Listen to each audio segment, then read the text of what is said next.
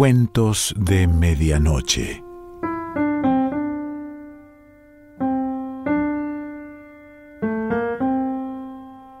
El cuento de hoy se titula La fiesta y pertenece a Ana María Matute.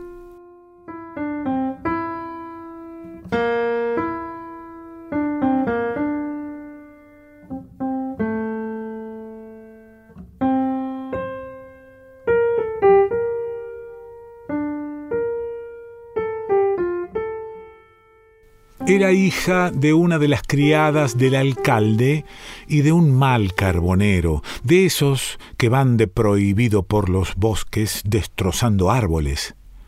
El carbonero se fue después de una riña a cuchilladas con sus compañeros y la mujer con la niña volvió a casa del alcalde.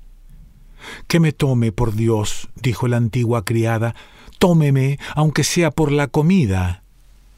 El alcalde lo pensó algo, pero como tenía fama en el pueblo de bondadoso, se la quedó bajo esas condiciones. A su mujer le hizo gracia la niña, que no tenía aún diez meses y que parecía robusta, muy dispuesta a la risa. Ellos no tenían hijos todavía y la niña venía a alegrar la casa. A la niña le pusieron de nombre Eloísa, que era un bonito nombre, por la santa del día en que nació. La alcaldesa bajaba a verla a la era, cuando las faenas de la parva, donde su madre la tendía bajo un paraguas abierto junto a la cesta de la comida y el vino. Eloísa, Eloísa, decía la alcaldesa, que gustaba mucho de pronunciar palabras hermosas. Le miraba las piernas al aire, la boca ensalivada y le acariciaba la cabeza. Cuando Eloísa ya correteaba sobre sus piernecillas cortas y vigorosas, la alcaldesa se sintió encinta. Al invierno, poco más allá de la Navidad, nació en casa del alcalde un niño largo, rojizo, que prometía ser tan buen mozo como su padre. Hubo bautizo por todo lo alto. Apadrinaron al catecúmeno, el varón y la baronesa, llegados ex profeso en su Tilbury pintado de rojo desde su finca El Endrinero, y hubo chocolate con bollos para los niños de la escuela. Al niño se le llamó Eleuterio Ramiro Gracián y el mundo se borró a su alrededor para el alcalde y alcaldesa. Eloísa fue perdiendo puntos día a día. Dos meses después del nacimiento de Eleuterio, Eloísa ya no podía subir al piso del ama y debía permanecer en la cocina o en el cuarto de los aperos. Si hacía buen tiempo, correteaba por el huerto, oculta a los ojos de la alcaldesa, de forma que no le llegaran sus gritos ni sus pisadas torpes. La madre la miraba desde la puerta con mirada honda y pensativa, los brazos caídos a lo largo del cuerpo, atenta a las voces del piso superior. Calla, Eloísa, que no te oigan los amos, decía. A Mariano el aparcero mayor le molestaba oírle decir aquello. No eres un perro para tener amo, le decía. Pero ella sonreía de un modo vago y meneaba la cabeza. Eloísa creció mucho. A los diez años parecía tener catorce. Su cuerpo era grande, sus piernas gruesas, la cabeza firme sobre el cuello macizo, los ojos azules, de un azul intenso de heliotropo. Su boca, de labios gruesos, se abría en una sonrisa constante y fija. Pobre muchacha, decían los de la cocina, los de la tierra, los segadores, y también los quincalleros que entraban a tomar un vaso de vino de pasada por la puerta de atrás. Eloísa hablaba despacio y poco, miraba fijamente, con bondad, y no sabía leer ni escribir. Mariano, el aparcero mayor, le decía a la madre Mujer, llévala al médico. Dicen que hay uno bueno en llegando a Milanillo. La madre callaba y miraba al suelo. Luego se encogía de hombros y decía No tiene cura. porque no está enferma, solo que es inocente. La madre de Eloísa enfermó de fiebres malignas. Tras dos meses de arrastrar la enfermedad, mitad en la cama, mitad de faena, la trenza anudada con descuido y los ojos brillantes, murió al comienzo de la primavera. Luego del entierro, Mariano le dijo al alcalde, mire usted que de la chica habrá que pensar algo. ¿Qué chica? De la Eloísa hablo la hija de la difunta. Ah, ya, dijo el alcalde. Bueno, eso le dices a mi mujer, que ella lo piense. La alcaldesa lo pensó. Ay, qué sé yo, llena estoy de hijos, bastante que pensar me dan los míos, y aún habré de cavilar por los de los demás. No caviló mucho. Eloísa no servía para coser ni para cocinar, era safia, torpona, pesada. Por otra parte, pocas muchachas podían compararse con ella en cuanto a fuerza y salud. Eloísa, a sus doce años, era alta como una mujer y cargaba pesos como un hombre. De pastora, dijo el alcalde, de pastora la pondremos, con las ovejas. Le mandaron al monte y Eloísa fue feliz. Pasaba mucho tiempo echada cara al cielo, enseguida conoció el oficio. Cierto que no hablaba con nadie casi nunca, pero tampoco habló mucho cuando estuvo en la casa. Bajaba al pueblo cada tres meses y todas las semanas un zagal le subía la comida. Pasó el tiempo, Eloísa cumplió quince años, se abría el mes de mayo y estaban en vísperas de la fiesta del pueblo le tocó bajar a la casa y se estaba en la cocina comiendo un plato de cocido cuando entró el amo. Este se la quedó mirando y sonrió. Parecía contento. Esta es Eloísa, dijo Manuela, una de las jornaleras. Ah, sí, Eloísa, contestó el amo. Qué niña, la tuve en mis brazos, y qué moza ya.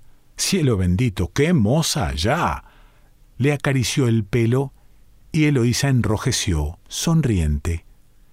Ya eres una mujer, dijo el amo. Estás en edad de novio. ¿A qué día estamos, Manuela? A quince dentro de cuatro, la fiesta. Tú ya estás en edad de fiestas, Eloísa. Eloísa levantó la cabeza vivamente y se le quedó mirando con la boca abierta. Mira lo que te digo, muchacha. Este año bajarás a la fiesta. Sí, te bajas ya la víspera, por la noche. Tú también celebrarás el santo. ¿Te gustan las fiestas? Eloísa estaba roja como una amapola. Afirmó levemente con la cabeza y Manuela intervino, riéndose. ¿Qué sabe ella de fiestas? Si no vio ninguna, dijo. Muy niña era para acordarse ahora. Entonces Eloísa habló. Su voz sonó clara y despaciosa, extrañada. Sí, me acuerdo, dijo. Me acuerdo, venían quincalleros y carros con melocotones, también churreros y sobre todo música. El alcalde asintió. Así es. Bien, tendrás danza y baile, Eloísa, malo será que no encuentres buen novio. Y de estas pronto celebraremos bodas. Te aseguro que te haré buenas bodas, Eloísa. Tu madre fue una buena mujer. A Eloísa se le llenaron los ojos de lágrimas. El alcalde se fue de la cocina y Manuela se volvió a ella con las manos en jarra.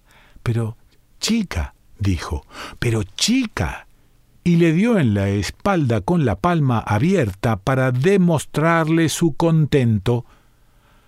Desde aquel momento empezó el sueño. Eloísa recogió su muda limpia, su zurrón, el pan, la cecina, los ajos, se peinó despacio su trenza áspera, negra como el carbón, se calzó las abarcas nuevas sobre las medias de lana blanca, todo con el ensueño dentro, como un mal viento dulce y enemigo a un tiempo.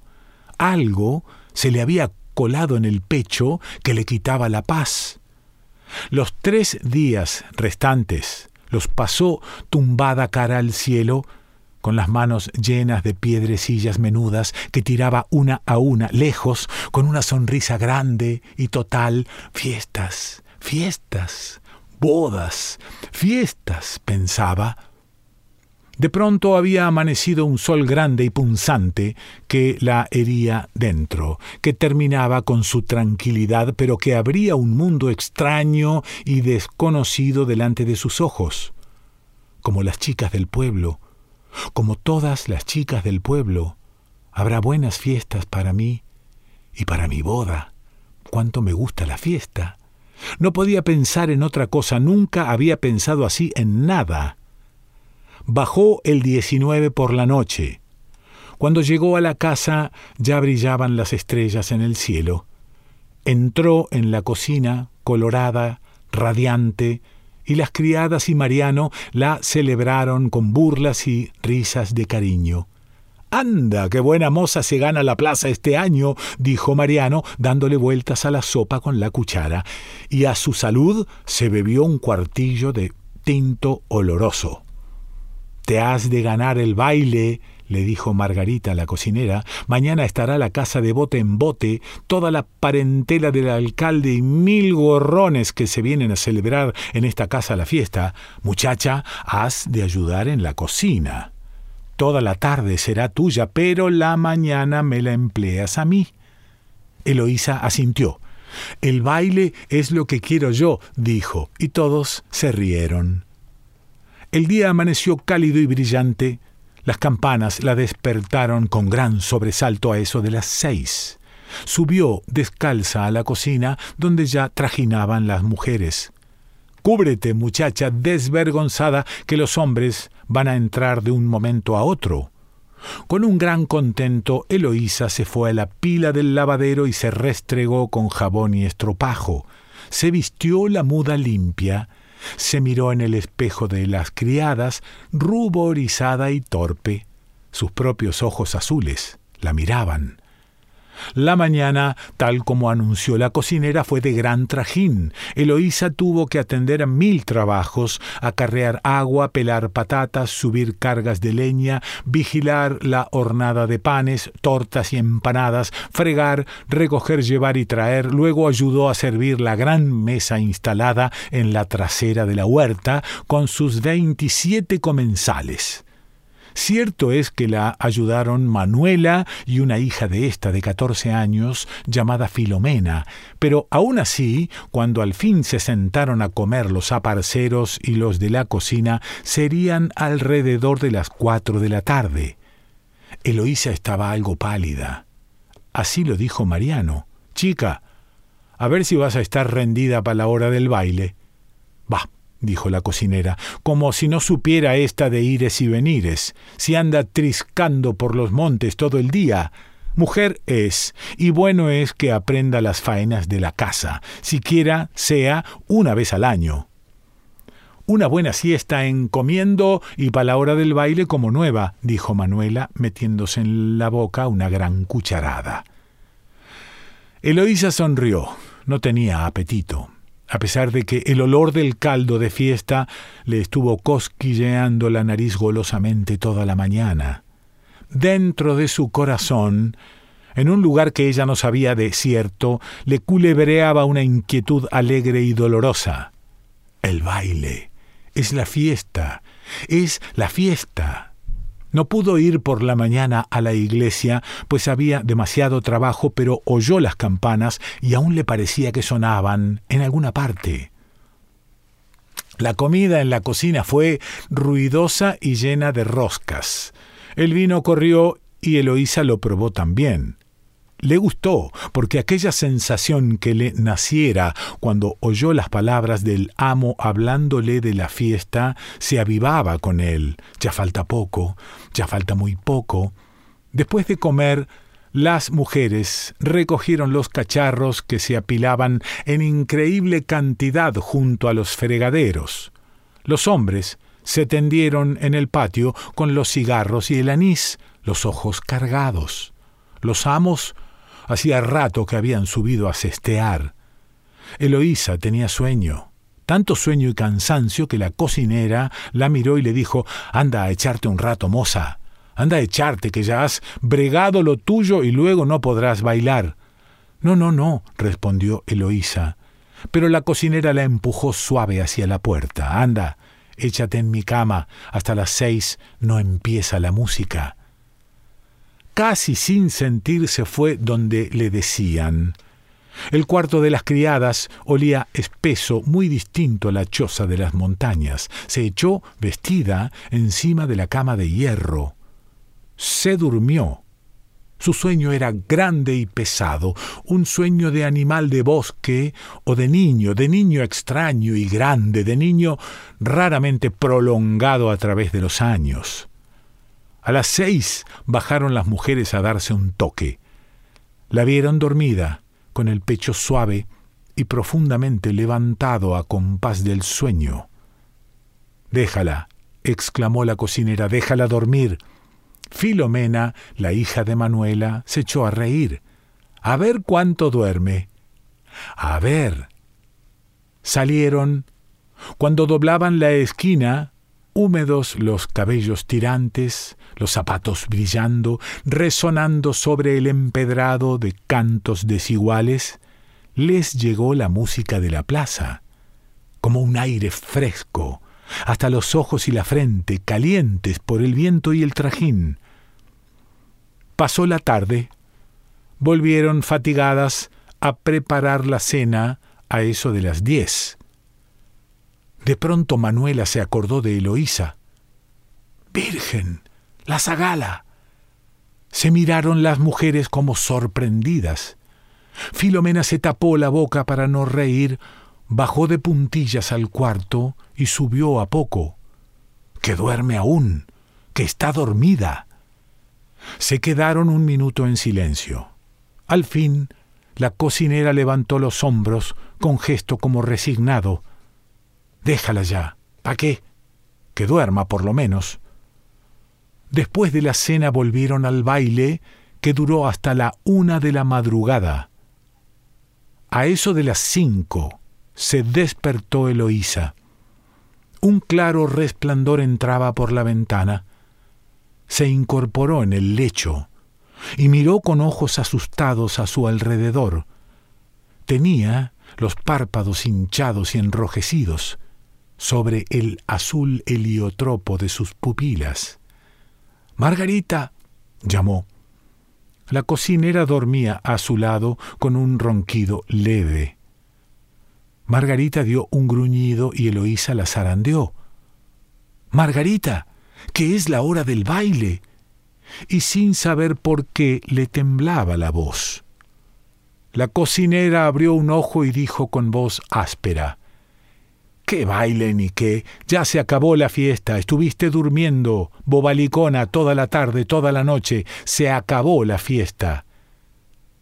Eloísa se quedó quieta, mirando a la pared, Margarita se incorporó a medias y la miró con el rabillo del ojo. Anda, muchacha, no lo tomes así. Dentro de un año la fiesta vuelve. Duerme. Te queda todavía una hora.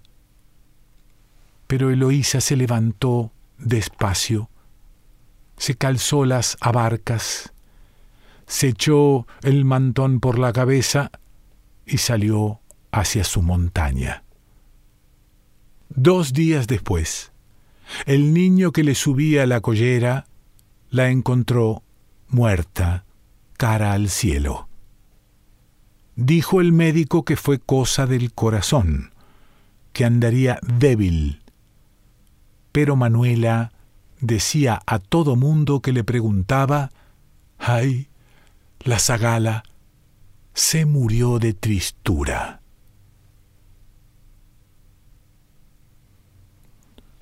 Ana María Matute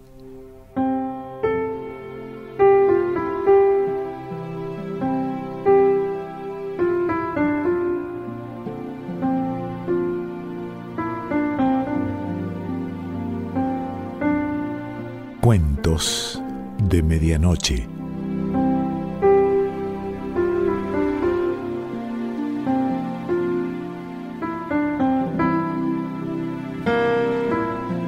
Selección Pancho Mondino. Idea y lectura Quique Pessoa.